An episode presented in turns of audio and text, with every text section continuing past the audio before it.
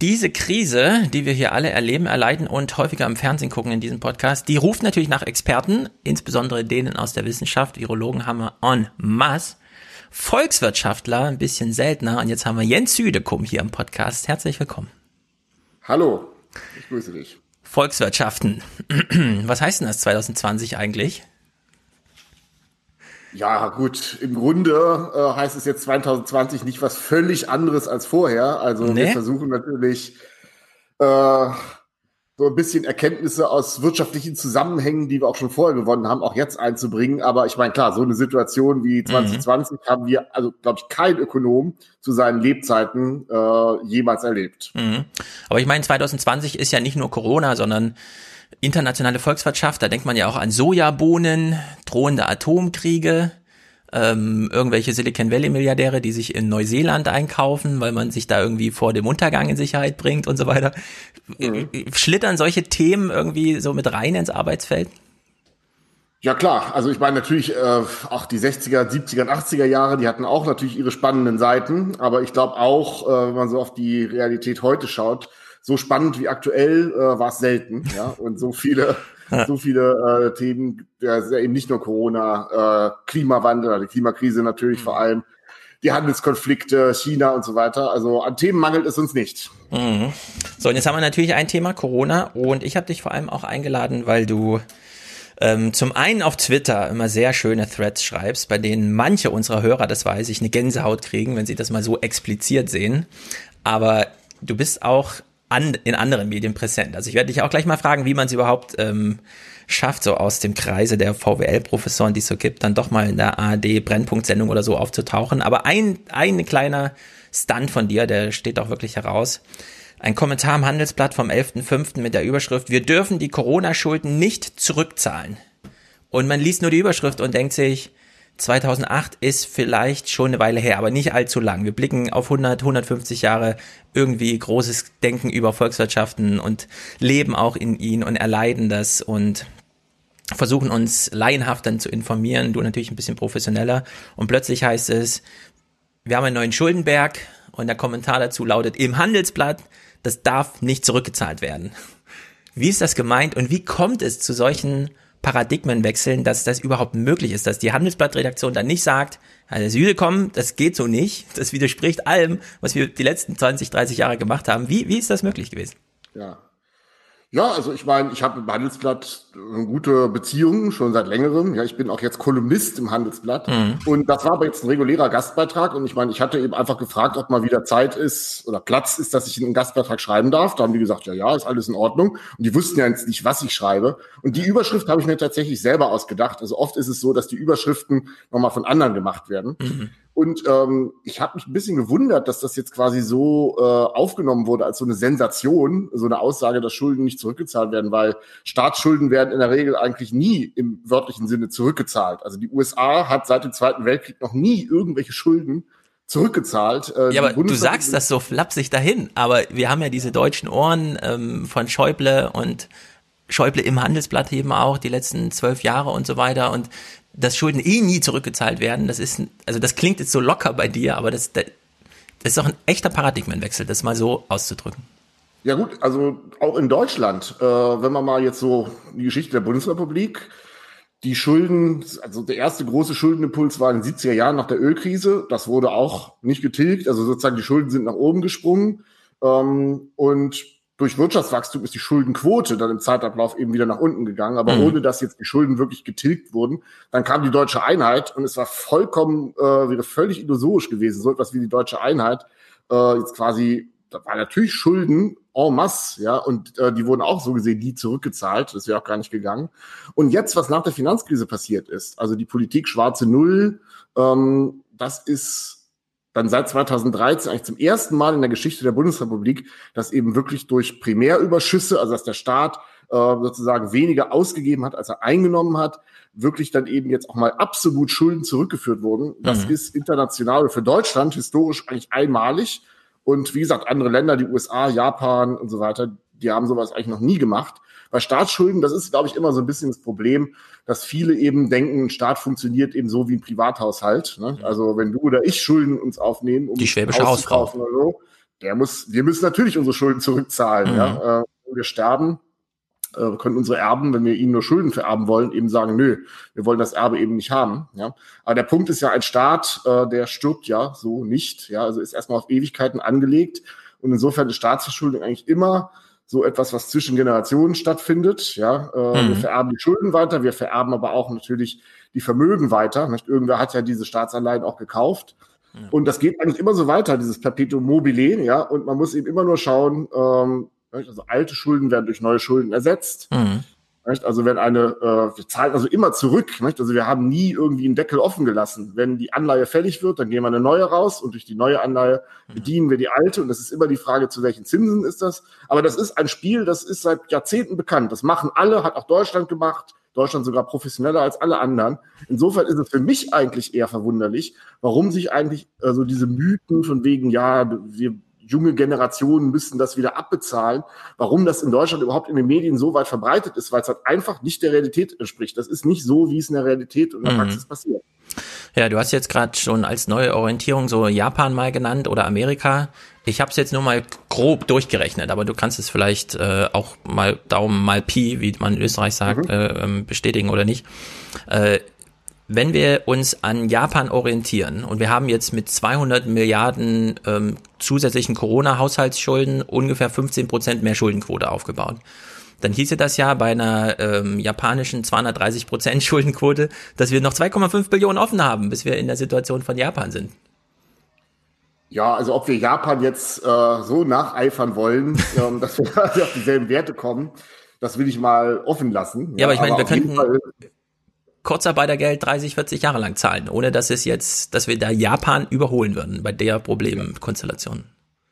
Genau, aber ich glaube nicht, dass wir Japan jetzt sozusagen mit ihren 230 oder was Prozent des BIP nacheifern sollten. Aber auf jeden Fall ist es so, ähm, dass wir die Lehre daraus ziehen können, dass wir jetzt nicht sagen, wir können uns dieses oder jenes nicht leisten, äh, weil kein Geld mehr da ist. Mhm. Also so funktioniert es eben nicht. Man muss eben immer genau überlegen, wofür soll denn jetzt quasi dieses Geld, äh, das staatliche Geld aufgenommen werden, die Schulden. Denn natürlich hat das auch Nebenwirkungen. Ne? Das wäre ja völlig äh, blödsinnig, jetzt das zu sagen, dass das alles so völlig easy funktioniert und man einfach Geld drucken kann und für was auch immer ausgeben kann.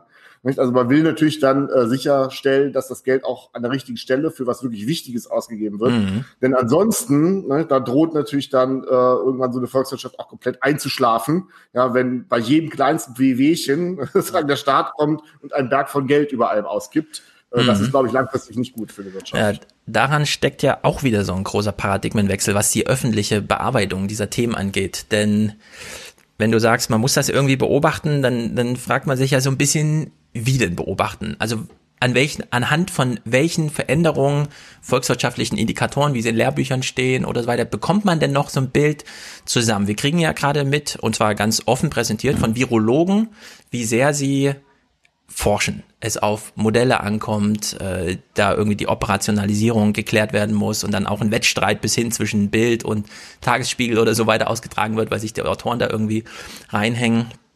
Und ich habe mal, äh, also wenn ich so laienhaft drüber nachdenke, dann denke ich als allererstes an Börsenpreise.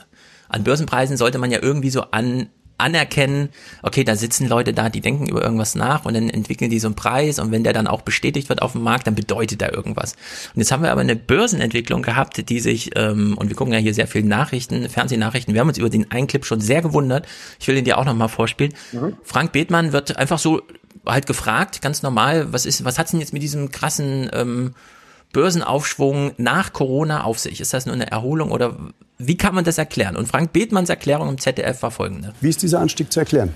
Ja, der lässt sich nur erklären, wenn man alle Risiken wie Unruhen, Corona oder Handelskonflikte konsequent ausblendet und stattdessen voll darauf setzt, dass sich die Wirtschaft doch schneller als erwartet erholt, irgendwie und nicht durch Fundamentaldaten unterfüttert.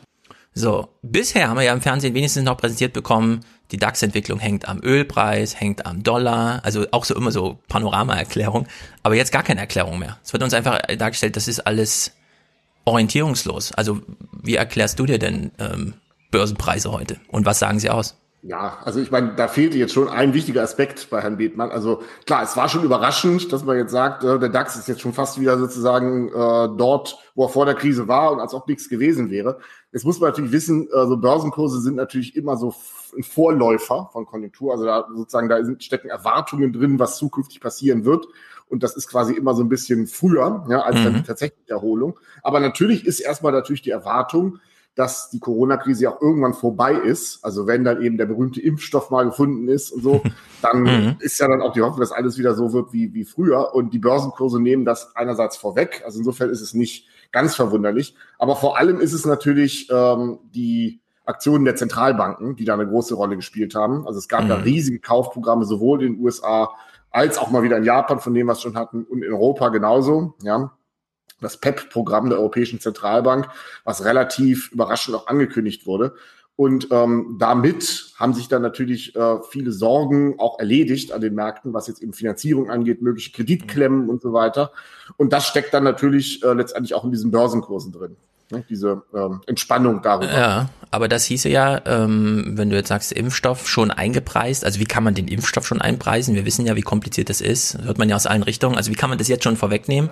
Und da, also wie groß wäre die Überraschung, das Überraschungspotenzial, das man dadurch aufbaut? Und das zweite ja. ist, man setzt ja dann doch darauf, dass die EZB das schon irgendwie macht und dass es genug Geld gibt und lehnt sich dann zurück oder was machen die da? Ja, ich meine, Börsenkurse kommen dann im Guten wie im Schlechten natürlich immer früher. Also wenn jetzt diese berühmte zweite Welle, von der wir alle Angst haben, wenn mhm. die äh, kommt, ja, und wenn sich das andeutet, dann wird es natürlich beim DAX auch äh, dramatisch wieder nach unten gehen, ja, und zwar früher, als man es dann in den anderen Indikatoren sehen wird. Nicht? Also ähm, so Börsenkurse, die sind eben volatiler, nicht? also die überschießen mhm. weiter nach oben, überschießen dann nach unten. Ja, und ähm, trotz allem ist natürlich die Hoffnung, wann auch immer es da sein wird, ja, dass wir irgendwann, ob mit oder ohne zweite Welle, die Situation schon wieder halbwegs im Griff bekommen, ja, und dann wollen die Börsenkurse im Prinzip schon vorher da auf diesem Niveau sein. Das heißt dann aber auch, wenn es dann wieder normal ist, äh, dass dann im Prinzip solche Wachstumsraten, wie wir sie jetzt gesehen haben, dann auch nicht mehr zu erwarten sind. Mhm. Kann man sagen, dass Börsenkurse eine Summe aus BWL-Überlegungen sind? Also Investoren gucken sich sehr genau an, was so Management äh, Organisationsform einfach machen. Und wenn ihr aber jetzt eine Corona-Politikberatung macht, dass da VWL-Überlegungen dabei sind, die eigentlich ähm, gar nicht so viel Nutzen aus so BWL-Summierungsanalysen nutzen können? Oder spielen Börsenkurse für euch noch irgendeine Rolle, wenn ihr so im Großen und Ganzen drüber nachdenkt? Also Börsenkurse sind nicht der wichtigste Indikator, das ist schon mal so. Ja. Mhm. Aber in den Börsenkursen stecken natürlich sowohl als auch volkswirtschaftliche und betriebswirtschaftliche Überlegungen. Also sowas wie die Geldpolitik der Zentralbank, das wirkt natürlich auf alle und das schiebt dann eben auch alle Börsenkurse auf einmal nach oben, ja, die mhm. Ankündigung so eines Programms. Aber natürlich steckt BWL auch da, da auch drin, ja, also natürlich wird gesehen, jetzt die Anbieter von Videokonferenzsoftware, ja, die werden durch Corona eher profitiert haben. Das heißt, ja. äh, die werden wahrscheinlich langfristig sehr gut dastehen, ja, äh, während zum Beispiel das Reiseunternehmen, die Lufthansa oder Busreisen oder sowas, da wird ja die große Frage sein, werden die Leute jemals, auch wenn es wieder normal ist, wieder so viel auf Reisen gehen wie vorher? Ja, und da sagen ja alle wahrscheinlich nicht. Deswegen werden dann ähm, Touristikunternehmen wahrscheinlich ein bisschen schwächer äh, künftig mhm. dann auch in den Börsenkursen dastehen. Und das ist dann ja eher BWL und das steckt da auch mit drin, nicht? also diese Relation der mhm. Unternehmen zueinander. Aber wir als Volkswirte interessieren uns natürlich vor allem ähm, sozusagen für diese großen Makrobewegungen, ja, die dann die Börsenkurse alle äh, gemeinsam nach oben beziehungsweise nach unten schieben. Eine große Makrobewegung ist ja tatsächlich, du hast angesprochen, die EZB, was sie so macht. Das ist ja, ähm, also wir gucken hier im Podcast sehr viel Abendnachrichten und da kriegen wir es eigentlich nicht mit wir kriegen zwar so ein bisschen mit, wenn Macron und Merkel zusammenstehen und sagen, man könnte jetzt mal drüber nachdenken, auch die anderen EU-Mitgliedstaaten ins Vertrauen zu ziehen, um 500 Milliarden zu mobilisieren. Währenddessen läuft schon ein Pandemic Emergency Kaufprogramm der EZB, das 750 Milliarden Euro einfach so in den Raum stellt. Und mit den, in den Raum stellen meine ich in, also in den Raum stellt. Das Geld ist verfügbar. Da wird nicht erst groß debattiert, sondern das ist einfach da. Mm. Wie beobachtet man das? Äh, also ein Zauberwort ist natürlich Inflation. Wir wissen alle nicht, was diese Billionenwerte jetzt irgendwie, da wird ja wirklich Geldmenge um Prozente erhöht plötzlich, dass man ja wirklich nur mit den Ohren schlackern kann. Die erste Erfahrung haben wir 2008 irgendwie gemacht. Das hat dann wohl so ganz gut funktioniert und jetzt wird es irgendwie wiederholt, aber in ganz anderem Maßstab. Wie beobachtet man das, was die EZB da macht? Es gibt ja in Deutschland auch sehr viel Ärger, bis hin zu, dass das Bundesverfassungsgericht da sagt, Achtung, Achtung und mal so partiell auf die Finger haut. Aber wie beobachtet man das, was da gerade passiert bei der EZB mit diesen vielen Milliarden. Genau, also ich meine, erstmal ist es wieder so, was die EZB gemacht hat, ist auch jetzt nichts Besonderes. Also alle Zentralbanken weltweit haben ähnlich agiert, sogar noch aggressiver. Die Fed in den USA, die Bank of Japan wieder mal, die mhm. Bank of England, also alle haben ähnliche vergleichbare Programme auf den Weg gebracht. Und letztendlich ging es da ja darum, dass eben in dem Moment jetzt in so einer akuten Krisensituation war ja völlig klar, der Staat muss dagegenhalten. Ja, und der Staat sind es vor allem die Regierung, die Fiskalpolitik.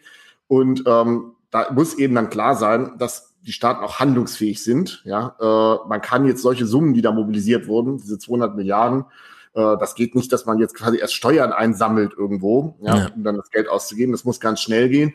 Und das war ja der Sinn und Zweck ja, äh, des EZB-Programms, eben zu sagen, okay, alles, was jetzt nötig ist, äh, da sorgen wir dafür, dass das eben auch zu guten Zinsen funktioniert. Und das ist eben in dem Moment, wo die EZB eben auch solche Kaufprogramme hat, ähm, wissen die Märkte, die professionellen Investoren, ähm, dass sie eben jetzt ihre Zinsforderungen nicht in die Höhe schrauben können, ja, mhm. sondern äh, dass die Zinsen niedrig bleiben werden, weil die EZB als der sogenannte, so nennen wir das, Länder of Last Resort, ja, äh, sozusagen zur Verfügung steht und auch die Staatsanleihen äh, mit aufkauft. Und das half natürlich vor allem ähm, Ländern wie Italien und Spanien, die jetzt ja von Corona noch viel schlimmer getroffen wurden als wir, die ja auch einen kompletten Lockdown hatten. Die haben ja wirklich ihre gesamte Wirtschaft runtergefahren, nicht wie in Deutschland. Ja und äh, die jetzt aber schon einen höheren Stand an Altschulden haben, ja, also wo die Märkte sowieso nervöser sind, ja, mhm. und hätte es jetzt, äh, hätte die EZB nicht agiert, dann, äh, und das war tatsächlich an einem Tag äh, im äh, April, war das so, da äh, stand es quasi auf der Kippe, ob der italienische Staat noch Geld bekommt. Dann hat die EZB das Programm aufgelegt, äh, dann haben sich sozusagen die Sorgen verflüchtigt und äh, auch Italien und Spanien haben zu guten Konditionen, nicht ganz so gut wie Deutschland, aber immer noch gute Konditionen Zugang äh, mhm. zu Geld und können deswegen quasi dann auch entsprechend ähnliche Programme durchführen. Ja? ja. Und klar, es ist jetzt viel Geld äh, im Umlauf, könnte man sagen. Das stimmt aber auch nicht wirklich, äh, denn im Umlauf, ja, bei dir und bei mir und so weiter, ist es eigentlich nicht. Wir haben ja überhaupt keinen Inflationsdruck. Im Gegenteil, seit Corona ist die Inflationsrate sogar noch gesunken. Ja, mhm. äh, das heißt, es ist sehr viel Geld bei den Banken. Ja, also die Zentralbank hat äh, den Banken Wertpapiere abgekauft. Die Banken halten Zentralbankgeld. Das wird aber nur dann zu einem Problem, wenn sie es auch wirklich, äh, ja, wenn eine hohe Nachfrage von Haushalten, Unternehmen, sogenannten Nichtbanken da wäre, mhm. dieses Geld denn auch zu nehmen und damit was zu machen. Ja, nur dann gäbe es Inflationsdruck. Das haben wir aber gerade nicht das Problem, ja, sondern ähm, es wird Geld gehortet, so gesehen, ja, und mhm. ähm, wir haben momentan eher ein Deflationsrisiko aus meiner Sicht, ja, mhm. weil eben einfach alle so verunsichert sind jetzt gerade. Also die Corona-Pandemie hatte ja erstmal sozusagen so handfeste Angebotsprobleme. Also da kamen plötzlich bestimmte Güter aus China, die normalerweise kommen, die kamen nicht mehr und wir konnten keine Autos mehr produzieren, weil Teile fehlten und so. Das ist jetzt eher ein Angebotsproblem und das könnte dafür sorgen, dass Autos teurer werden, wenn das bestehen bleibt, ja. Aber es gibt ein viel wichtigeres Problem, nämlich äh, auf der Nachfrageseite Verunsicherung einfach. Mhm. Also die Leute wissen nicht, wie geht's weiter. Ähm, kommt die zweite Welle? Habe ich in sechs Monaten noch meinen Arbeitsplatz oder werde ich entlassen? Ja. Und die völlig natürliche Reaktion darauf ist, äh, wenn ich Geld habe, ich halte das alles zusammen mhm. und spare. Ja. Und Unternehmen machen dasselbe. Und das ist eher deflationär, ne? weil wenn keiner mehr Geld ausgeben will und alle sparen wollen, nicht? Dann werden die Unternehmen nicht investieren, dann gibt es kaum Neueinstellungen, dann werden keine Löhne erhöht, ja. Und mhm. diese typischen inflationären Impulse, die sind nicht da. Wir haben eher das Gegenteil. Ja? Insofern ist sozusagen das, was die EZB gemacht hat, das riecht natürlich nach Inflationsrisiko. Oh, da wird Geld hingepumpt in Billionenhöhe. Aber de facto paradoxerweise haben wir eher Deflationsrisiken als Inflationsrisiken. Ja, also ich finde das weiterhin, äh, ich kriege auch ein bisschen Gänsehaut, ehrlich gesagt, wenn, wenn deine Antwort bringt, äh, das ist ja das, was Zentralbanken sowieso machen und so weiter. Weil wenn man aus dem, was du jetzt gesagt hast, eine Definition der Krise stricken würde, dann hieße das ja, wir sind in einer Krise, weil wir zu wenig Arbeit haben und zu viel Produkte. Und das ist ja eigentlich die Definition von Schlaraffenland und nicht von Krise. Und das bekommt man ja eigentlich nicht so richtig gewichtet, warum wir irgendwelche Verteilungsprobleme haben, dass wir da irgendwelche unausgeglichenen Disbalancen haben, die das eben zu einer Krise machen lassen. Aber wenn wir so viel Geld reintun und immer noch Sorgen haben, dass zu wenig Inflation entsteht. Und Inflation heißt ja vor allem auch Kaufanreiz. Heute schon mal kaufen, was nächstes Jahr dann teurer wird. Deswegen auch diese Mehrwertsteuersenkung. Das ist ja auch so eine quasi Inflationssimulation und so weiter. Äh, also die EZB, das kann man ja auch mal, vielleicht sollte man mal so anfangen, weil ich will über diese Inflation vor allem mal reden, wie man sie beobachtet und was sie bedeutet. Die EZB gibt jetzt den Notenbanken in Europa den Auftrag, kauft mal Staatsanleihen damit die Staaten darüber Geld einnehmen. Die Staaten geben Staatsanleihen raus und bekommen Geld rein. Und es wird aber nicht direkt gemacht, aber so fast dann doch schon, indem nämlich die EZB sagt, liebe italienische Notenbank, geh mal zu dieser öffentlichen Bank, die quasi eine Staatsbank ist, und gib ihr direkt einfach Geld. Also als würde es aus dem Gelddrucker kommen, aus, als würde die Bank zum Geldautomaten gehen und sich das Geld holen und dann steht's eins zu eins dem Staat zur Verfügung. Und der verteilt es dann in der Hoffnung, dass was eigentlich genau? Ja, also erstmal ist es richtig. Äh, es funktioniert nicht so, dass die Notenbank direkt für die Regierung Geld druckt. Das wäre monetäre Staatsfinanzierung, das ist verboten. Mhm. Ähm, in Japan wird es so gemacht, in Europa ist das so nicht vorgesehen. Und deswegen geht es quasi diesen Umweg über das Geschäftsbankensystem. Ja. Genau. Ähm, ja, und dadurch haben dann natürlich jetzt vor allem die Regierungen den Effekt, dass sie eben wissen, ähm, weil die EZB parat steht, dass eben die Zinsen nicht, wie es in der Eurokrise passiert ist, äh, sprunghaft sozusagen über Nacht in die Höhe schießen können. Ja, das ist so, dass Punkt, niemand mehr die Staatsanleihen kaufen würde und kein Geld zum Staat fließt, wodurch der dann nicht handeln kann. Genau, also in der Eurokrise war plötzlich äh, ne, dann äh, das für so eine zehnjährige Anleihe, wofür in Deutschland gerade Negativzinsen verlangt werden, da musste dann Griechenland 25 Prozent Zinsen auf einmal zahlen. Ja. Ja?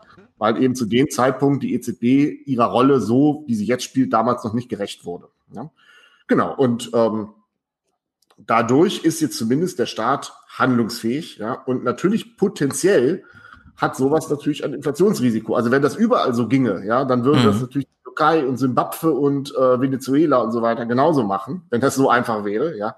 Äh, aber das ist eben nicht so einfach, denn ähm, es ist momentan, also jetzt in anderen Ländern, wenn man das Geld gedruckt würde, das würde sozusagen sofort äh, mhm. inflationär wirken. Ja, aber äh, es wäre direkt auf dem Markt und es würden Leute mit zu viel Geld in den Supermarkt gehen, in dem einfach nichts mehr vorhanden ist, weil alle anderen schon weggekauft haben. Genau, richtig. Ja, und äh, wir haben eben parallel jetzt eben in Europa die Situation, dass eben aber einfach sowohl Unternehmen als auch Haushalte eben diese wahnsinnig hohe Sparneigung eben einfach haben, weil mhm. sie auch verunsichert sind, nicht? Äh, liegt vielleicht auch damit, äh, hängt vielleicht auch damit zusammen, dass jetzt irgendwie so bei vielen unmittelbarsten Konsumbedürfnissen in der Regel befüllt, äh, ne, erfüllt sind. Ja. Sozusagen viele einfach an Geld äh, sparen.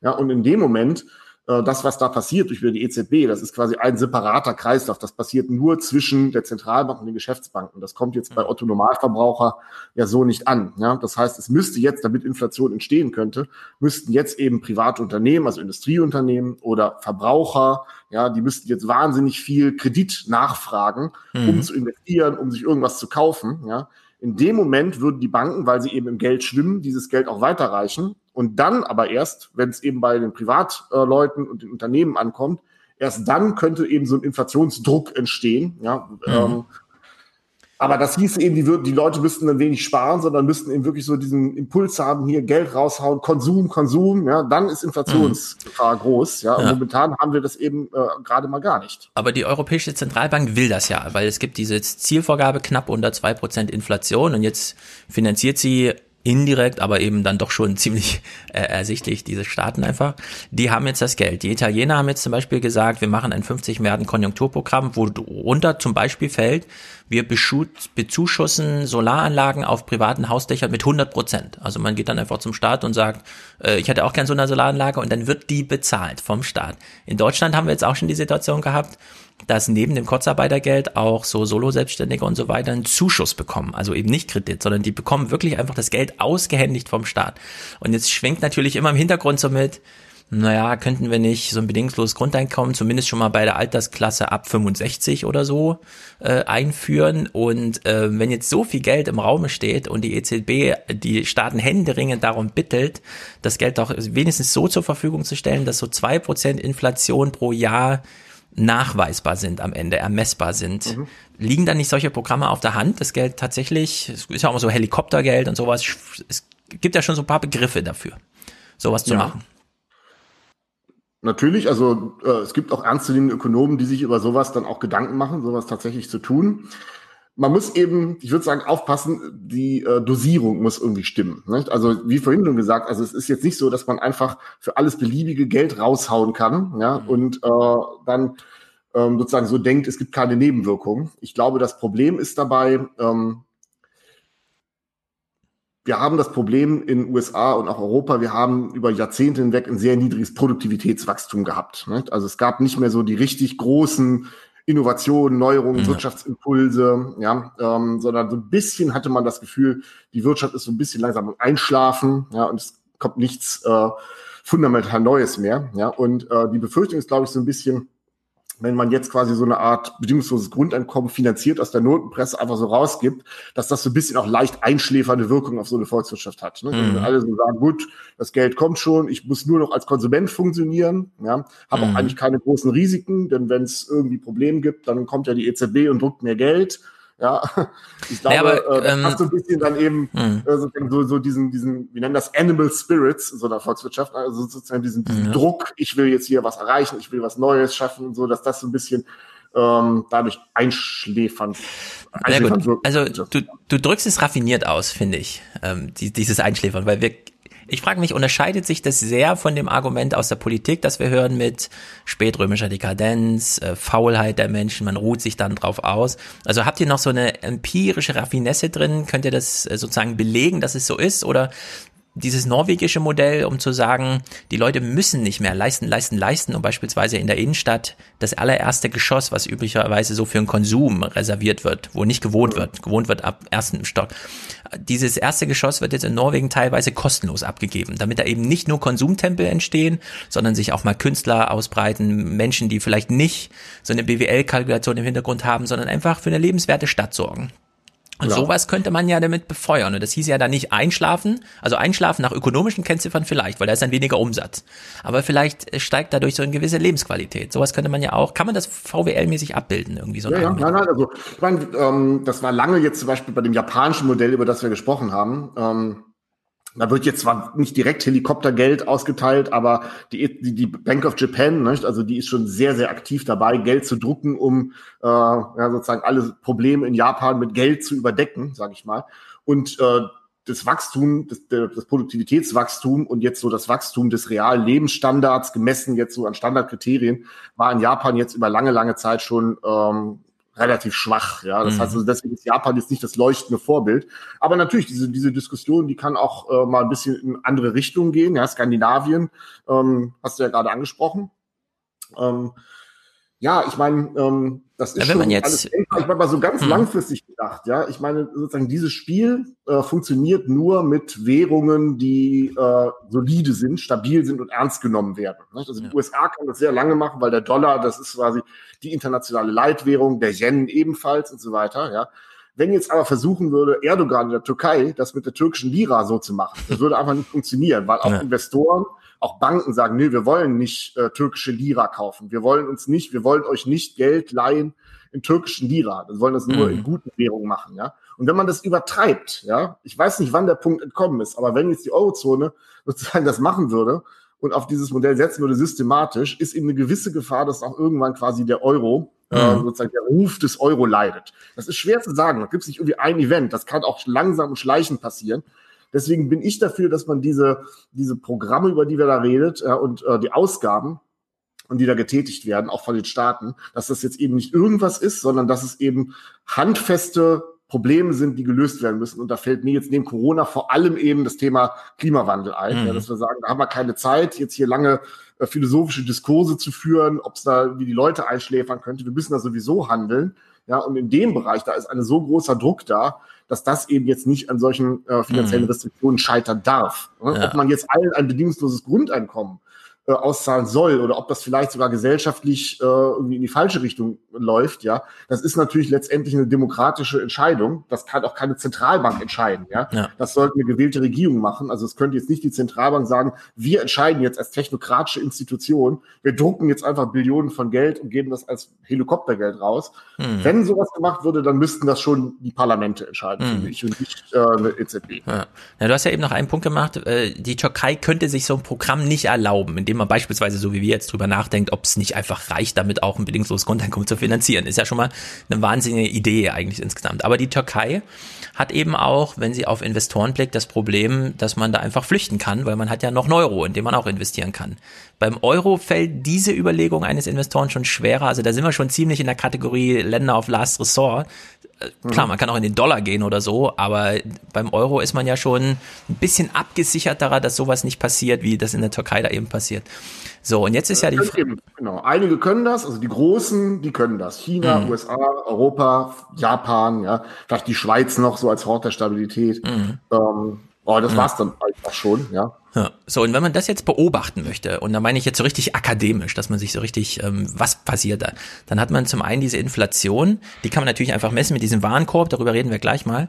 Aber äh, vorher noch die Frage Wachstum. Ähm, auch bei dem Argument aus dem Handelsblatt, aus dem Handelsblatttext, wir müssen die Schuldenquote senken, indem wir das Wachstum äh, so steigern, dass die Schuldenquote dadurch sinkt. Also nicht den Schuldenberg kleiner machen, sondern einfach den Maßstab, an dem wir es ermessen, nämlich den, äh, die BIP-Zahl einfach vergrößern. Und jetzt gibt's äh, in Amerika gab es eine Diskussion, Andrew Yang wollte ja auch Präsident werden dort, äh, so als Entrepreneur und so weiter und ist dann aber ausgestiegen. Und der wurde bei CNN mal gefragt, was würden Sie denn als allererstes machen, wenn Sie Präsid als Präsident vereidigt werden? Er hat gesagt, ich würde das BIP abschaffen. Das ist seit 100 Jahren nervig und dumm und das bildet überhaupt nicht ab Lebensqualität, äh, Lebenserwartung und all die Sachen, die man, an denen man sich ja auch messen könnte, die, an die man auch in eine volkswirtschaftlichen Indikator verzaubern könnte, verwandeln könnte. Und dann hätte man plötzlich wieder Wachstum aus den Büchern heraus, weil man einen neuen Maßstab hat. Wie weit geht denn so eine Überlegung? Ja, natürlich, also die Diskussion ist BIP jetzt quasi so der richtige Wohlstandsindikator? Die gibt's natürlich. Da habe ich auch eine gewisse Sympathie vor. Ich meine jetzt bei den Schuldenquoten, um die es geht, mhm. das ist natürlich immer so, weil das einfach eine wahnsinnig wichtige Rolle spielt auf den Finanzmärkten. Ne? Also äh, dieser Indikator, da gucken eben alle drauf, ja. Und deswegen hat er eine Bedeutung, ob zu Recht oder zu Unrecht, äh, kann ja. man diskutieren. Aber ich meine, ähm, wichtig ist natürlich auch, ja, also wenn man sagt, auch im Handelsblatt, was ich gemeint habe, durch Wachstum, damit meinte ich ja jetzt äh, weniger jetzt, dass wir jetzt faktisch äh, das Geld nutzen sollten, damit wir sozusagen das alte Wohlstandsmodell äh, der letzten 30, 40 Jahre dann einfach wieder hochpumpen sollten, sondern Wachstum sollte natürlich vor allem äh, auch so entstehen, dass es ja, wohlstandsvermehrendes Wachstum ist und vor allem eben eine Entkopplung stattfindet zwischen Wirtschaftswachstum und CO2-Emissionen. Mhm. Also das ist ja völlig klar. Und ja. ähm, dadurch aber, wenn diese Entkopplung, da ist ja Europa und Deutschland ähm, erfolgreicher als viele anderen. Nicht? Also in anderen Ländern, in China, da gehen BIP-Wachstum und CO2-Emissionen Hand in Hand. Ja, in Deutschland und Europa nicht. Ne? Da ist die Wirtschaft seit 1990 stark gewachsen und die CO2-Emissionen sind gesunken um 35 Prozent. Also es hätte vielleicht noch mehr sein können, äh, aber immerhin. Ja, also da, da gab es diese Entkopplung schon. Und ich glaube, zukünftig ähm, ist das gerade ja die Herausforderung, dass man diese Entkopplung noch viel besser und viel weiter hinkriegt, ja. Und da wäre Deutschland und Europa jetzt natürlich auch der Ort auf der Welt, der mir einfallen könnte, der das schaffen könnte, ja. Und mhm. dadurch sozusagen diese Geschäftsmodelle, ja, was weiß ich, äh, CO2-freie Stahlproduktion, äh, das klimaneutrale Auto und so weiter. Ähm, das ist dann ja etwas, äh, was auch Wachstum bringt, ne, wenn plötzlich die ganze Welt sowas haben will, kaufen will ohne dass es CO2-Emissionen nach sich zieht. Ne? Mhm. Und ich glaube, das Geld, äh, wenn ich sage Wachstum, dann stelle ich mir natürlich so ein Wachstum vor. Ne? Und damit man das schafft, diese Transformation, die kostet wahnsinnig viel Geld, wahnsinnig viele Investitionen. Ja? Und äh, diese Investitionen, die sollten dann eben jetzt nicht daran scheitern, dass wir sagen, das können wir uns nicht leisten. Ja? Mhm. Denn äh, diese Investitionen, die sind nun völlig klar äh, notwendig, egal wie man nun Wachstum definiert, ja, ob es über BIP oder über sonst was, mhm. ja, ist, glaube ich, völlig, völlig klar. Und ähm, diese Finanzierung, wenn die jetzt dann quasi auch aus ähm, der Notenpresse, sage ich jetzt mal salopp, kommt, dann ist das aus meiner Sicht äh, unproblematisch, nicht? weil das ist dann quasi auch etwas, was dann langfristig quasi den Wert der Wirtschaft in Europa, das Wachstum, das Vertrauen in die Währung und so weiter mhm. langfristig sogar noch ähm, erhöht und stabilisiert. Ja. Ähm, ja.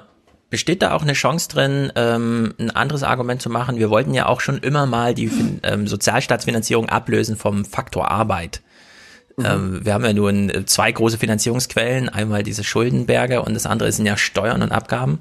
Und äh, die äh, Europa hat ja schon, also die EU-Kommission sogar Hand in Hand so ein bisschen mit der EZB, die hat ja auch schon so ein grünes Anleihenprogramm aufgelegt, dass sie einfach sagen, ja, wir müssen das ja eh refinanzieren, also so ein ähm, Kohleofen, der plötzlich äh, mit Wasserstoff betrieben wird statt mit Kohle. Das ist ja natürlich auch, also so ein Hochofen, der Stahl herstellt.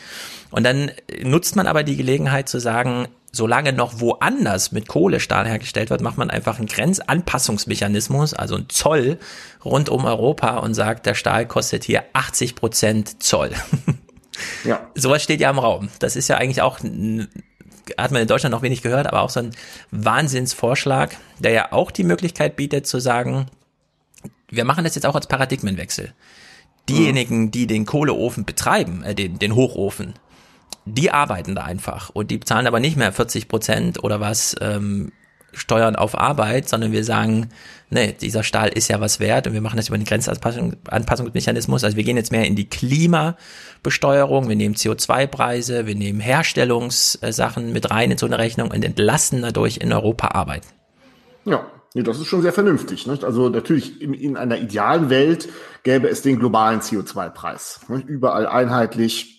Mhm. Ja, und das ist natürlich äh, völlig unrealistisch. Also das wird nicht passieren so bald. Und das könnte eben Europa, wie gesagt, das könnte wieder die Türkei alleine nicht machen. Ja. Sie, ich denke auch Erdogan Deutschland auch nicht. würde es nicht wollen. Ja? ja. Aber die EU ist eben groß genug, könnte eben, das ist ja auch in Planung, diesen ähm, CO2-Preis für alle Sektoren eben auch durchführen. Und dann ist aber eben genau das Problem, das funktioniert natürlich nicht, wenn jetzt äh, europäische Stahlproduzenten klimaneutral ne, oder irgendwie pro Tonne 50 Euro oder 100 mhm. Euro äh, CO2 zahlen sollen und chinesische Stahlproduzenten oder indische müssen das nicht.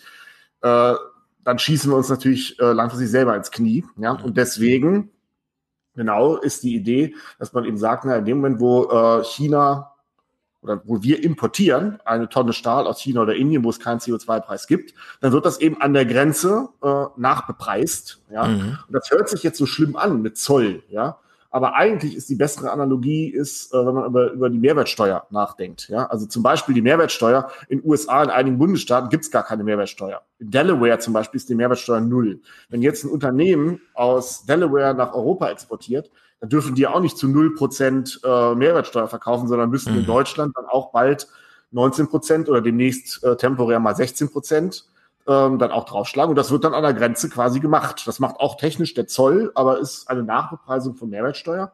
Da schreit jetzt auch keiner, das ist protektionistisch und es ist ein Handelskrieg oder so, das ist ganz natürlich. Und so müsste man es eben dann auch mit dem CO2-Preis äh, auch machen. Ja, und das hätte dann eben den netten Nebeneffekt, dass dann indirekt, es gibt ja viele Firmen in China oder Indien, die nur für den europäischen Markt äh, produzieren, dass die dann de facto auch CO2-Preise zahlen, ja, und dann mhm. auch ihre Produktion darauf anpassen, sich dann auch überlegen, ja, baue ich jetzt einen Kohlehochofen, ähm, ja, oder mhm. versuche ich auch in erneuerbare Energien zu gehen, um mir eben dieses CO2, diese Grenzausgleichsabgabe zu sparen. Mhm. Also das halte ich für sehr gut. Und nebenbei hätte man eben dann auch, wenn das auf europäischer Ebene gemacht wird, hätte die EU dann auch die Chance tatsächlich eine eigene Finanzierungsquelle zu bekommen. Nicht? Also es wären dann Steuereinnahmen, wo man sagen könnte, die liegen in der EU ja, und nicht mehr bei den Mitgliedstaaten bloß. Mhm. Und dadurch könnte man auch einen Schritt gehen in Richtung echte europäische Integration, die daraus ja. folgen könnte. Also das wäre ein, ich frage mich, hm, ich frage mich, wie weit man das Argument so insgesamt treiben kann, weil mir ist selber an mir aufgefallen, wir machen diesen Podcast jetzt seit fünf Jahren und am Anfang war mir total wichtig, bei jeder Gelegenheit zu sagen, und im Übrigen will ich ein 50 Milliarden Erbschaftssteuer aufkommen. So, und jetzt stellt sich raus, nee, wenn wir Geld brauchen, dann haben wir es einfach. Also da müssen wir gar nicht erst eine Diskussion darüber führen, wie wir es wegnehmen, sondern wir können es erstmal, äh, über Inflation reden wir gleich noch, äh, wie man es, mhm. äh, den Zauber sozusagen ein bisschen einfängt, aber dieses Geld steht erstmal da. Und jetzt haben wir ja bei allen äh, Diskussionen zum Thema Abgabe und Steuern immer so einen Impuls in Deutschland zu sagen, aber das ist ja wieder eine Neiddebatte. Jetzt, jetzt geht das wieder los, die alte Leier, soziale Ungleichheit und so weiter. Wenn man jetzt aber ähm, die Möglichkeiten hat zu sagen, wir brauchen neue Finanzierungsmöglichkeiten, bei denen nicht der erste Impuls ist. Es ist eine Neiddebatte, sondern wir sagen, wie bei äh, Corona auch, wir wollen jetzt mal was fürs, für alle tun, fürs Allgemeinwohl. Und mhm. wie bei Corona sagen wir jetzt Klima. Wir, wir sagen nicht Konsumsteuer, weil ähm, starke Schultern müssen auch was leisten, sondern starke Schultern konsumieren so viel, dass die automatisch das Klima mehr schädigen. Und das muss jetzt alles mal radikal eingepreist werden.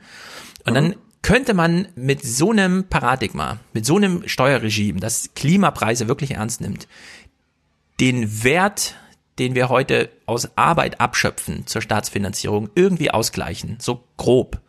Ginge sowas. Mhm. Gut, also das hängt natürlich von der Höhe des CO2-Preises ab, ja. Also ähm, den müsste man dann so hoch machen, dass er genau diese 300, 400 Milliarden Einkommenssteuer und so weiter irgendwie. Ja, ja, ja ich meine, es ist natürlich so, ähm, wenn man das umschlagen würde, ja, also die äh, Mehrwertsteuer, die den Konsum mhm. belastet, die ist natürlich eine regressive Steuer. Das heißt, äh, den zahlen dann jetzt äh, ärmere Haushalte, auch Hartz-IV-Haushalte, ja, geben natürlich da gesehen, so gesehen einen viel höheren Anteil ihres Einkommens für Mehrwertsteuer aus als Reiche, weil sie einfach letztendlich alles konsumieren, was sie haben. Und das wäre bei CO2-Bepreisung, das würde ja letztendlich in letzter Konsequenz auch viele Produkte teurer machen, ja, würde dann natürlich den gleichen Effekt haben. Ja? Ähm, während man jetzt bei Einkommensbesteuerung, wo man den Faktor Arbeit besteuert oder Einkommen generell, mhm. das kann man natürlich einfacher progressiv ausgestalten, ist also so äh, richten, dass eben die Reichen auch einen höheren Anteil bezahlen. Ja, das wäre dann eben jetzt bei CO2-Steuer etwas schwieriger, ja, dass man sagt, die Reichen müssen einen höheren CO2-Preis bezahlen als die Armen. Da gibt's in einigen Bereichen, kann man sich das vielleicht vorstellen, sowas wie bei City-Maut oder sowas, dass da die großen Autos auch einen höheren Satz zahlen. Mhm. Aber jetzt bei vielen anderen Dingen, ja, wenn man ins Geschäft geht und da ist jetzt eben plötzlich ein Rindersteak viel teurer, weil es einen hohen CO2-Gehalt hat, ja, ähm, und eine dritte Mehrwertsteuerstufe? Kostet, ja, ja, hm, kompliziert, ja. Naja, also, also, wir haben ja auch schon zwei, die sind auch schwer zu rechtfertigen, aber eine dritte, warum nicht?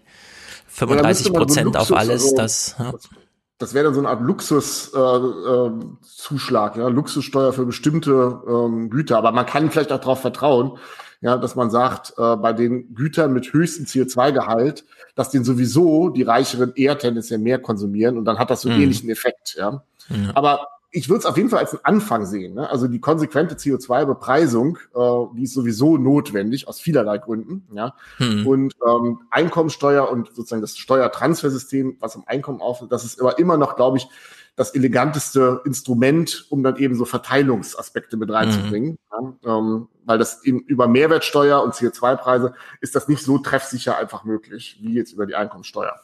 Ja, vielleicht es ist nur so eine Spielerei, aber vielleicht kann man wirklich einfach mal sagen, wenn die Lufthansa wieder aufsteht und so weiter, wenn es dann alles wieder funktioniert, ähm, dass man sagt, der Flug zum Skifahren nach Japan kostet einfach mal 15.000 Euro. Der ist auch nicht billiger zu haben. Dafür geht er dann auch nur noch einmal die Woche, weil die Anfrage entsprechend niedrig ist. Und dann fliegt halt wirklich nur noch ein Flugzeug dahin, statt dass da einfach hunderte Flugzeuge, äh, Touristen, die auch in, der, in den Alpen, wo sie mit dem Auto hinfahren könnten, Skifahren, dann eben in Japan Skifahren, weil das so ein tolles Erlebnis ist. Also, dass man sowas irgendwie mal wirklich einfängt. Solchen, ja gut, ich solche meine, solange es einen allgemeinen CO2-Preis gibt, ja, ähm, ist es ja automatisch dann so, dass dieser Flug dann wahnsinnig teuer wird. Ja, mhm. also wenn eben der Kerosin auch entsprechend korrekt bepreist ist, so wie jetzt, ja, dann wird eben klar der Flug nach Malle, der wird auch teurer, ja, äh, aber der Flug nach Japan ins Skiresort, der wird natürlich richtig teurer. Mhm. Ja. Und ein paar Leute werden sich trotzdem leisten. Genau. Aber gut, das ist halt so. Ja. ja. Äh, genau, aber auf jeden Fall geht das in die richtige Richtung und das muss sowieso sein, ja, dass eben äh, wir wegkommen von sozusagen so undifferenzierten Besteuerungsmotiven, dass wir eben sagen, da geht es ja nun wirklich drum, um CO2-Emissionen. Das heißt, das ist das, was wir eben auch tatsächlich bepreisen wollen. Und mhm. zum Beispiel nicht jetzt einfach Strompreise teuer machen über so eine EEG-Umlage, ganz egal, ob, das Strom, ob der Strom jetzt eben aus dieser oder jener Quelle kommt, sondern da wäre es eben besser, äh, wirklich eben Strom nach CO2-Ausstoß mhm. zu bepreisen. Viel, viel eleganter. Ja. So, dann will ich dich als Experten unbedingt nochmal zur Inflation fragen, denn äh, wo immer mir dieses Thema begegnet, äh, frage ich mich irgendwie, was, was, was hat das hier mit auf sich? Wir haben zum Beispiel in den Nachrichten so eine Aufschlüsselung bekommen. Offiziell ist die Inflation im Jahresvergleich bei 0,6 Prozent sind die Sachen teurer geworden. Wenn man nur die Sachen im Supermarkt betrachtet, sind es 4,5 Prozent. Wenn man Energie rausnimmt, ist es ähm, auch wieder ein bisschen mehr, weil Energie so extrem viel billiger geworden ist, bis hin zu negativen Ölpreisen, im, im, wenn man ihn wirklich kauft und so. Ähm, Immobilien äh, geht ja alles drunter und drüber. Und da saß Christine Lagarde, die ja nun ähm, im Arbeitsauftrag als EZB-Chefin wirklich hat, das mit der Inflation ist deine Aufgabe. Du musst sie beobachten und danach das mit dem Geld regeln, die Geldpolitik machen. Und sie saß im Januar 2020 ähm, angesprochen auf Immobilienpreise da und hat Folgendes zur Inflation gesagt. As I said, we will not um, leave any stone unturned. And how we measure inflation is clearly something that we need to look at. Kommt dir da ein bisschen Angstschweiß, wenn du hörst, dass Frau Lagarde sich selber erstmal fragt und ihr Team beauftragt, ähm, ja, wir werden uns jetzt mal angucken, wie man Inflation überhaupt misst? Ja, also ich meine, die Messung von Inflation, die ist eigentlich schon seit vielen Jahrzehnten letztendlich geübte Praxis. Natürlich, man hat immer so wieder Diskussionen, vor allem jetzt bei Immobilien, ja, weil ja eben vor allem in Großstädten Immobilienpreise sehr stark gewachsen sind. Und ähm, die sind jetzt in der Inflationsrate nur insofern berücksichtigt, dass eben Mieten sind eben Teil der Inflationsrate. Das heißt, da sollte natürlich auch ein Zusammenhang bestehen eigentlich. Mhm. Äh, wenn die Häuser aber teuer werden, dass dann auch die Mieten nach oben gehen. Ne? Weiß man die Diskussion mhm. aus Berlin zum Beispiel. Und insofern ist das mit drin. Ja, aber es ist nun mal so, es geht um den Konsumentenpreisindex, ja, und äh, wenn ich jetzt eben eine Immobilie zu Spekulationszwecken kaufe, ja, dann ist das eben kein Konsum, ja, und dann hat eben dieser Preis dafür dann auch nichts im äh, Konsumentenpreisindex zu suchen, ja, auch die selbstgenutzte Immobilie, wenn ich mir die gekauft habe, ähm, ne, das ist dann eben eher sozusagen ein langfristiges Investitionsobjekt. Mhm. Inflation ist eben dazu da, dass man eben so den üblichen typischen Warenkorb, der eben, den man so monatlich äh, konsumiert, ja, äh, der soll eben abgebildet sein. Und lang, langlebige Güter wie Autos und Waschmaschinen sind da eben auch mit einem gewissen Anteil drin. Mhm. Aber das ist eben so. Und ähm, ich halte jetzt nicht so viel davon, was man jetzt sagt, weil ich jetzt eine bestimmte Vorstellung habe. Äh, also sage ich jetzt, wir müssen die Änderung der Messung, ja, äh, mhm. Methode, der, der, Messmethode ändern, nur damit am Ende ein Ergebnis rauskommt, was mir dann irgendwie passt. Also wenn ich gerne hätte, dass ich mehr Inflation sehe, damit ich dann sagen kann, jetzt muss aber die EZB bitte mal aufhören mit ihrer Geldpolitik und soll endlich mal die Zinsen erhöhen, mhm. ja, dann kann ich sagen, ja, die Inflationsrate, die wird äh, völlig falsch gemessen. In Wirklichkeit haben wir viel mehr Inflation. Als mhm. Ja, aber ich meine. Ähm, genau die andere Argumentation bringen. Ja, also man mhm. kann zum Beispiel auch sagen, viele neue Güter, ja, die entwickelt werden, sind gerade am Anfang immer sehr billig. Ja? Und äh, jetzt gerade so digitale Güter, viele Fortschritte, die wir da gehabt haben bei Google oder was auch immer, ja, wir können heute viel mehr günstig oder kostenlos im Internet machen, ja. Und mhm. das wird auch in der Inflationsrate gar nicht gemessen. Und vielleicht ist es in Wirklichkeit so, dass wir viel weniger Inflation haben als gemessen, ja, weil wir eben so viele Dinge im Internet kostenlos tun können, die eigentlich was kosten müssen, ja. Das heißt, man kann in beide Richtungen argumentieren.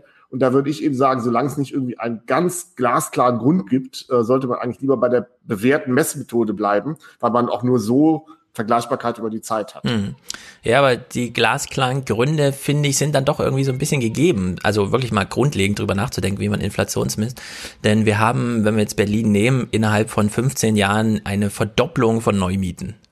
So, ja, wenn man jetzt ja, sind ja drin in der Inflation. Genau und genau und wenn man jetzt sagt, okay, wir machen die Geldpolitik, richten wir an der Inflation aus und dann beauftragen wir das Statistische Bundesamt, diesen Warenkorb zusammenzustellen und der verändert sich dann aber nicht und alles, was an dieses Ziel wollen wir erreichen, zwei Prozent pro Jahr, äh, die wird komplett von den von den Mietsteigerungen eingefangen, während gleichzeitig der Konsum ähm, äh, also sich beim Konsum eben ganz andere Entwicklungen äh, darstellen auch, bei Löhnen zum Beispiel. Äh, Deutschland hing ja sehr hinterher, als Frankreich und so sich spitzenmäßig an das vereinbarte 2%-Ziel gehalten haben, was eben auch bedeutet, Preise auf Arbeit betrifft das auch, hat ja Deutschland so ein bisschen zehn Jahre den Schludian drin gehabt und sich darüber Vorteile erschafft, aber insgesamt dann immer so, ja, aber wir haben doch 2% Inflation. Also da kann man ja schon relativ viel spielen und am Ende übersieht man vielleicht doch was, wenn man sagt, die junge Generation, bekommt dann eben Arbeitsverträge, die dieses Inflationsziel nicht einhalten und kriegen im Supermarkt dann eben Nahrungsmittel vorgesetzt, die sie sich gerade noch so leisten können. Deswegen, ähm, mhm. ja, also Billigfleisch und der ganze Kram, das ist ja auch nicht von ungefähr, dass in Deutschland eben so eine extrem niedrige ähm, Bereitschaft da ist für Essen auch wirklich auszugeben, was es eigentlich wert ist. Und äh, wenn man jetzt einfach nur so panoramamäßig draufblickt, kann man sagen, ja, Deutschland hat sein Inflationsziel erreicht, allerdings durch eine Verdopplung von Mieten. Also da sind die Mieten eben nicht zwei Prozent pro Jahr gestiegen, sondern einfach acht oder neun Prozent gibt es da nicht Anlass, so nach auch zehn Jahren dieser Geldvermehrung durch die EZB und so weiter, jetzt mal dieses Inflationsding, so wie Lagarde es eben auch meinte, mal so ein bisschen, da müssen wir mal drauf gucken irgendwie. Ja gut, ich meine, natürlich hat jetzt die EZB eine enorm schwierige Aufgabe. Sie muss ja irgendwie eine äh, Politik letztendlich machen, die für die gesamte Eurozone funktioniert. Ja, also mhm. praktisch nicht nur für innerhalb Deutschlands, also jetzt für junge Familien in Berlin im Vergleich zu älteren Leuten irgendwo in der Provinz, sondern dann auch noch etwas machen, was dann auch noch passt für Süditalien, für Portugal, für mhm. äh, Schweden, äh, Schweden nicht, sorry, für Finnland. Ja, ähm, und das ist natürlich schwierig. Und deswegen kann das ja nur funktionieren, wenn man ähm, ein möglichst einfaches Maß eben hat. Ja, und natürlich ist eine Inflationsrate einfach ein Durchschnitt. Ja, dein Konsumkorb, der kann völlig anders aussehen als ja, meiner. Das ist meine Inflationsrate, die ich so wahrnehme, kann eine völlig andere sein als deine. Und unsere ist völlig anders als die von irgendeinem Arbeitslosen mhm. in Süditalien. Ja, natürlich ist das so, aber ähm, letztendlich bei diesen Makro-Fragen, äh, mit der die EZB sich eben beschäftigt, muss man eben sagen, wenn es systematisch Inflationsdruck gäbe, dann müsste das über kurz oder lang alle Preise ja, ähm, eben berühren. Wenn es jetzt sowas ist wie die Mieten in Berlin steigen, ja, ähm, dann ist das eben etwas, das hat für die EZB jetzt nicht so die allergroße Relevanz, mhm. solange nicht die Mieten überall in der Eurozone gleichmäßig mehr oder weniger steigen. Mhm. Auch in Deutschland, ja, in Berlin steigen die Mieten, irgendwo in der Provinz, in der Altmark in Ostdeutschland, da steigen die Mieten überhaupt nicht. Ja. Insofern sind das relative Preise, die sich da verschieben. Und das hat eben das damit zu tun, dass wir Urbanisierung haben, dass die Mieten so stark steigen und ist jetzt nicht systematischer Inflationsdruck. Hm. Insofern, damit die EZB überhaupt ihre Aufgabe erfüllen kann, ja, muss sie sich an äh, möglichst einfachen und transparenten Durchschnittskriterien irgendwie hm. orientieren. Und das andere sind Verteilungsfragen. Also wenn es darum geht, wie hilft man äh, jungen Familien in Berlin, dass die günstigen Wohnraum bekommen. Ja, das ist dann eine Aufgabe für den Berliner Senat und nicht für die EZB. Ja, ja, vielleicht nicht die EZB, aber es gibt ja noch andere politische vielleicht auch größere jetzt als der Berliner Senat, auch wenn es ein Berliner Problem ist. Ähm, Neumieten, Urbanisierung und so weiter, das betrifft nun mal vor allem junge Menschen. Und wenn man das vergleicht mit alten Menschen, die wohl eher nochmal aus Berlin wegziehen, dann äh, raus ins Grüne und so weiter, liegt nicht eine interessante Forschungsfrage darin zu sagen, wir nehmen jetzt mal den faktischen Warenkorb der Menschen unter 40 in Deutschland und vergleichen den mit den Menschen über 60. Weil da, meine Vermutung ist einfach, dass da doch erhebliche Unterschiede, wenn überhaupt noch deckungsgleich da irgendwas drin ist, dass es da doch erhebliche Unterschiede gibt, die auch eine wirkliche volkswirtschaftliche und politische Konsequenz vor allem haben müssen. Nee, das ist schon klar. Also die äh, werden unterschiedlich aussehen. Nicht? Nur äh, aus meiner Sicht ist das dann eben eine Aufgabe für die gewählten Parlamente und für die Regierung, da dann für den Ausgleich zu sorgen. Mhm. Und die EZB, ja, äh, die macht eben Politik für alle, für die Jungen, für die Alten, mhm. für die Italiener, die Finnen, die Deutschen. Das heißt, die müssen sich an irgendeinem Durchschnitt orientieren. Ja. Wohl wissend, dass dieser Durchschnitt natürlich bloß ein Durchschnitt ist und das für verschiedene Gruppen ganz anders aussieht. Ja. Mhm. Und dann eben, wenn es wirklich diesen systematischen Makroinflationsdruck gäbe oder Deflation, ich glaube ja eher Deflation ist das Problem, dann wird man das eben in diesem durchschnittlichen Index dann eben auch sehen. Mhm. Ja. Und Verschiebungen die Unterschiede von unterschiedlichen Gruppen, deren Warenkörbe und wie sich das auseinanderentwickelt, das gibt es, das will ich überhaupt nicht bestreiten, das gibt es auf jeden Fall. Und das ist dann aber etwas, ähm, das ist eine steuer- und sozialpolitische Frage innerhalb der einzelnen Länder. Mhm. Ja. ich denke also da vor allem mit der Senat oder die Bundesregierung ja. äh, dann entsprechend eben auch machen, mhm. machen für genau, die also Leute ich denke da vor allem an die Bundesregierung sozusagen als Adressat für so ein Argument, weil man jetzt bei diesen Corona-Hilfen dann doch feststellt, für alle drei Millionen deutschen Studenten gibt es so einen Zuschusstop von 100 Millionen und die Lufthansa allein als Unternehmen kriegt 9 Milliarden und da liegt ja ein Faktor von 100 fast dazwischen. Und auf der einen Seite sind drei Millionen Menschen betroffen, von denen zwei Millionen nebenher noch gearbeitet haben und jetzt komplett aus diesen Arbeitsbereichen da rausgefallen sind, weil das alles Corona-Lockdown ist. Also Kellnern, äh, dieses ganze Unterhaltungssachen und so, die lokal halt stattfinden. Ja, und äh, diesen Faktor von 100 zwischen Lufthansa und Studenten, Studierendenschaft in Deutschland, die Studierenden sind halt kein einheitlicher Wirtschaftsfaktor, wo man so einen Makroblick drüber werfen kann. Aber irgendwie glaube ich, wenn man da spezifischer Daten erhoben hätte, wäre vielleicht dieser Faktor in der politischen Abwägung nicht so krass ausgefallen. Wobei man natürlich sagen muss, die Lufthansa hat ja kein Geld geschenkt bekommen. Ja, es sind neun Milliarden, aber dafür hat der Bund ja. Aktien gekauft. Und wenn alles gut läuft, ja, äh, dann ja. verkauft der Bund diese Aktien in ein paar Jährchen mit einem schönen Gewinn, ja, ja mhm. und hat für die Steuerzahler quasi noch ein gutes Geschäft gemacht, ja. Also das Mal ist jetzt die Idee. Mal gucken, ja. Aber ich, also dass der, dass jetzt im Prinzip dort äh, Geld verschenkt wurde an die Lufthansa, hoffentlich mhm. äh, passiert das nicht. Während eben ja für die Solo-Selbstständigen ähm, diese Soforthilfen, das waren ja echte äh, Geschenke, ne? also mhm. echte Transfers. Ja, bei Studierenden würde ich immer von Investitionen in die jungen Leute sprechen, niemals von Geschenken an Studierende mhm. oder so. Gut, ein Thema, das letzte, was ich unbedingt ansprechen will, Zinsen. Weil mhm. wir haben, ähm, wenn man sich die wissenschaftlichen Betrachtungen so anschauen, haben wir zuerst Texte, die darstellen, ja, seit 800 Jahren gibt's so eine Art Wirtschaft basierend auf Zins und es begann mal los mit, ähm, ich gebe dir heute einen Taler und du gibst mir morgen zwei wieder. Also äh, 100% Zins in Tagesfrist. Und jetzt 800 Jahre später, und das ist eine sehr kontinuierliche Entwicklung, sind wir einfach beim Nullpunkt und so langsam auch beim Negativzinsen. Mm, das heißt, wir sind hier nach 800 Jahren, also wir sind hier an einem, an einer historischen Zäsur, die tatsächlich das ganze menschliche Wirtschaftsleben irgendwie umrahmt. Oder? Ja, also wir haben auf jeden Fall sehr, sehr langfristig einen Abwärtstrend äh, bei den Zinsen. Also ich will jetzt gar nicht sozusagen diesen Blick über die Jahrhunderte, ich bin kein mhm. Historiker, mhm.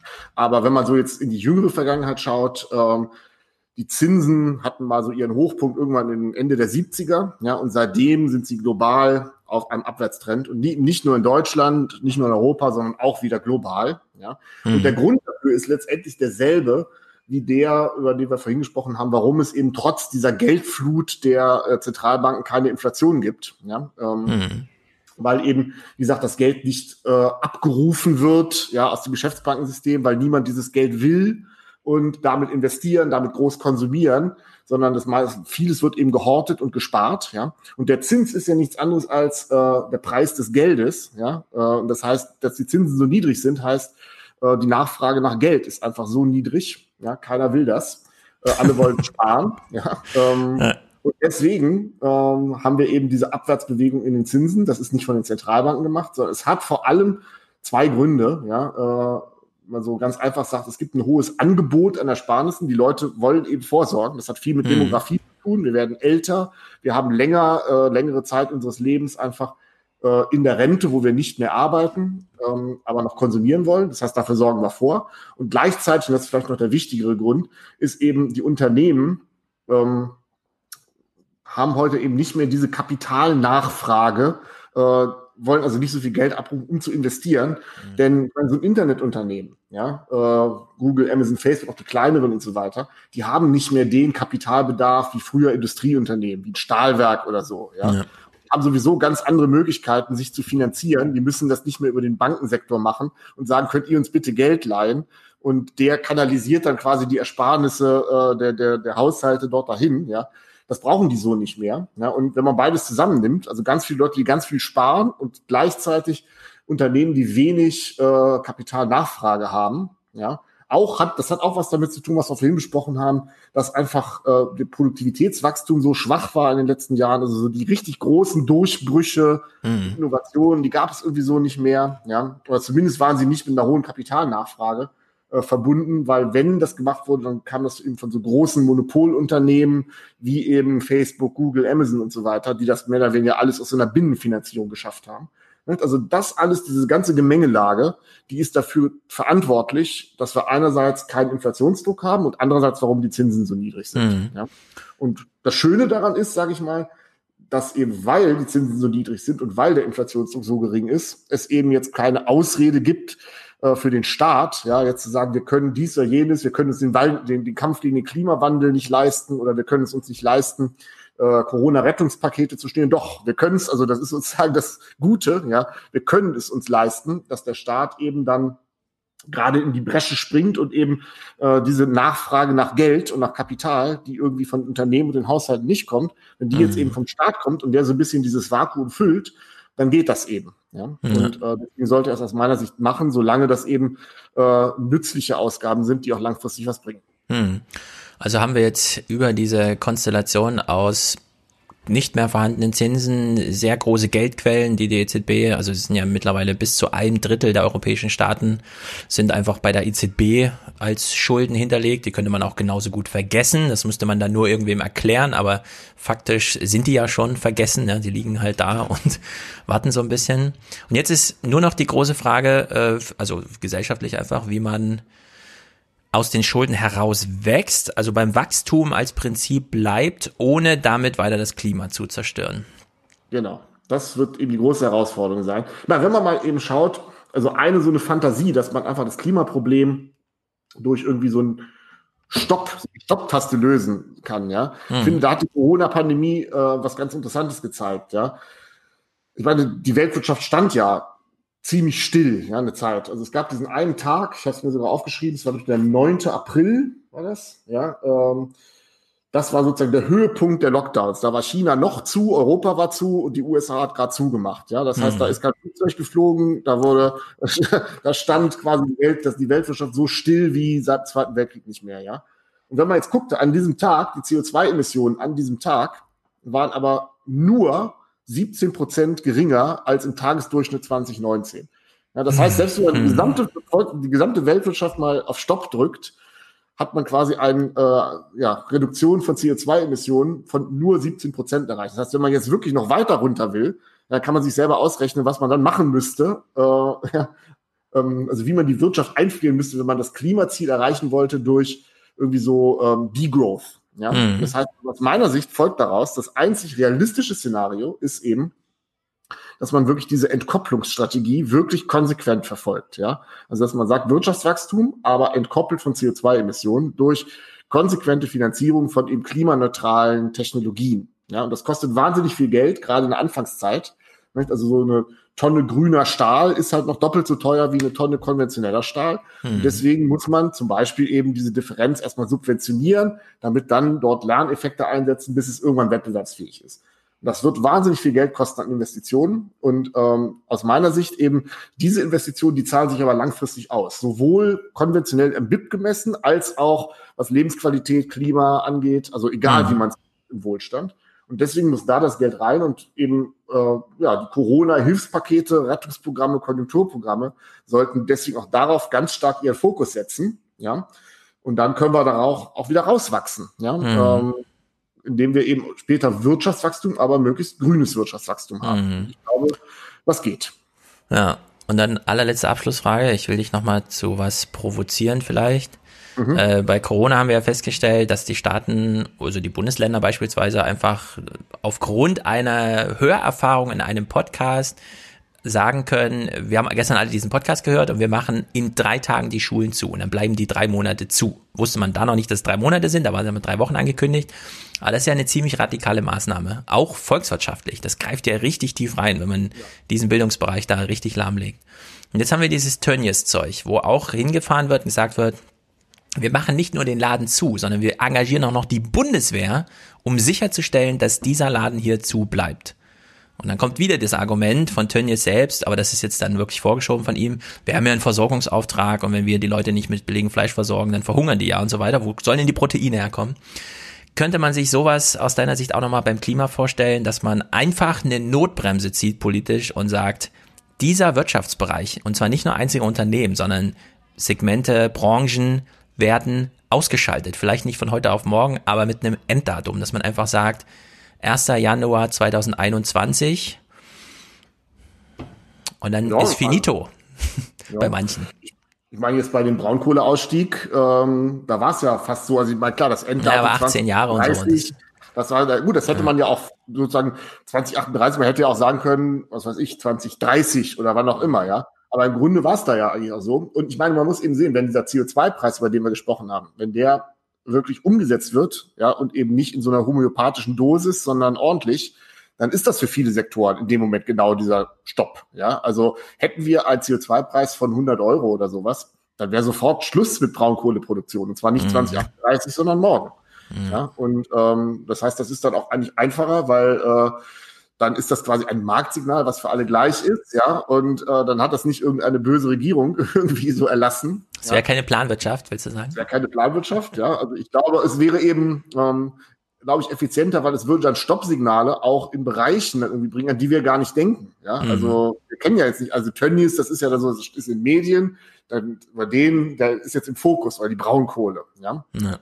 Viele andere Bereiche oder im Verkehr die, oder Landwirtschaft, die stoßen auch CO2 aus noch und nöcher, aber die sind eben nicht so auf dem Radar, ja, aber die würden Mhm. auch von so einem CO2-Preis erfasst. Insofern wäre das eigentlich, finde ich, das äh, effizientere Signal als irgendwie Mhm. so eine Ankündigung oder irgendwie ein, ein Erlass aus Berlin. Sehr gut. Na, dann plädiere ich hier für neue Kennziffern, die diesen Verschmutzungsgrad und Klimaschädlichkeit einfach mal mit rein und das bauen wir dann in den BIP, ins BIP mit ein und dann macht mal, macht ihr daraus eine Wirtschaftsberatung für die. Aber für ganz die, so, die ganz so mächtig wie die Virologen sind wir aber nicht. Also nicht, dass wir einen Podcast produzieren und dann in, finde drei Tage später werden dann in Berlin Entscheidungen getroffen. Das können leider, was heißt leider, das können nur die Virologen. Aber das war beeindruckend, nicht wahr? Das muss man schon mal sagen. Das war nicht schlecht. Sehr gut, Jens. Dann äh, danke dir für diese Ausführungen. äh, auch für den Mut, hier äh, deine Kolumne uns nochmal ähm, sozusagen in aller ihrer provokanten Haftigkeit, was in Deutschland ja, schwarze Null liegt ja einfach tief noch im Ohr und im Bewusstsein vergraben, dass man da so langsam buddeln geht und in die neuen Paradigmen rausholt. Und ich sage bis bald. Und ich sage auch Tschüss. Hat Spaß gemacht. Bis zum nächsten Mal. Sehr gut. Bis dann.